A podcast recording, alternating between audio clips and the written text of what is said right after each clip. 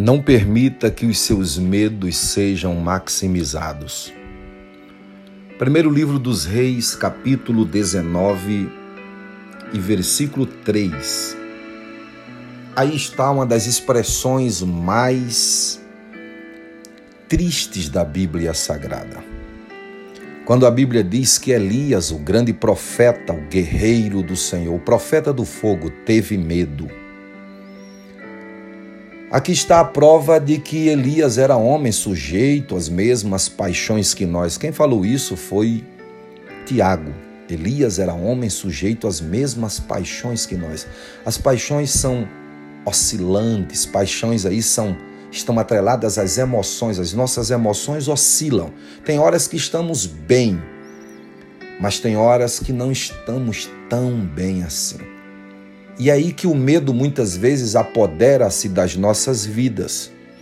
O medo, na medida certa, ele é preventivo, pode até ser salvador, mas quando o medo domina você, ele pode se tornar uma patologia, uma doença que pode levar à morte.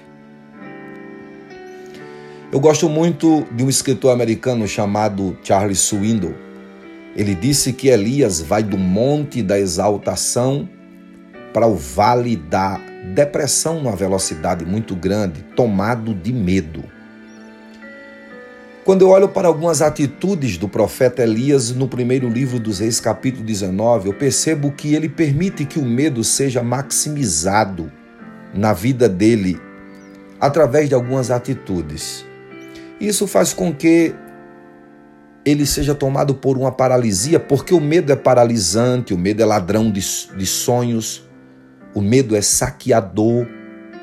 O medo ele leva pessoas a uma letargia, paralisa as pessoas. Quais são as atitudes que maximizam o medo na vida de Elias? Primeiro, Elias está com medo de um inimigo vencido.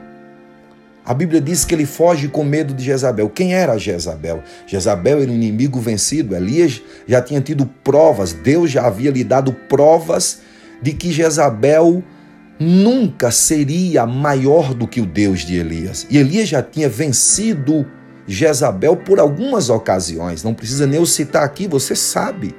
Então Jezabel é um inimigo vencido e Elias estava com medo de um inimigo vencido. Eu queria que você parasse para analisar a maioria dos nossos inimigos, que às vezes nós permitimos que eles maximizem nossos medos, eles já estão vencidos. Esse inimigo que levantou-se contra você, essa circunstância, essa ocasião, isso é um inimigo vencido. Não permita que este inimigo potencialize o seu medo, mas peça a Deus graça e ative sua fé para você suplantar este medo.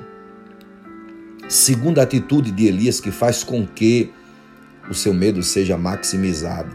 Elias tem uma crise de amnésia. Como assim? Elias agora parece que desconhecia o Deus que foi com ele no passado. Noutras palavras, o Deus que foi com você ontem, ele é com você hoje, será com você amanhã. Não é porque você está enfrentando um inimigo grande hoje que você tem que esquecer o que Deus fez com você ontem. Cuidado com a crise de amnésia espiritual. Não permita se esquecer-se do que Deus fez ontem. Você está aqui hoje por causa do que Deus fez ontem. Você está de pé hoje porque Deus fez coisas extraordinárias ontem. Terceiro lugar, sabe o que é que maximiza o medo de Elias? É quando ele desiste.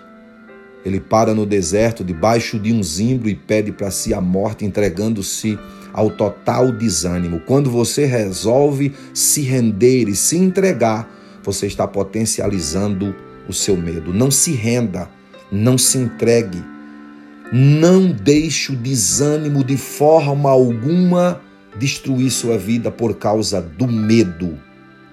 Hoje você não vai potencializar os medos, você vai suplantar todos os medos. Primeiro, entendendo que esse inimigo é vencido. Segundo, sabendo que o Deus que foi ontem, ele é hoje. Terceiro, não desista. Deus não vai permitir os teus inimigos vencerem você. Não potencialize seus medos. suplante-os para a glória de Deus. Eu sou Adriano Mendes, espero ter abençoado sua vida com esta palavra.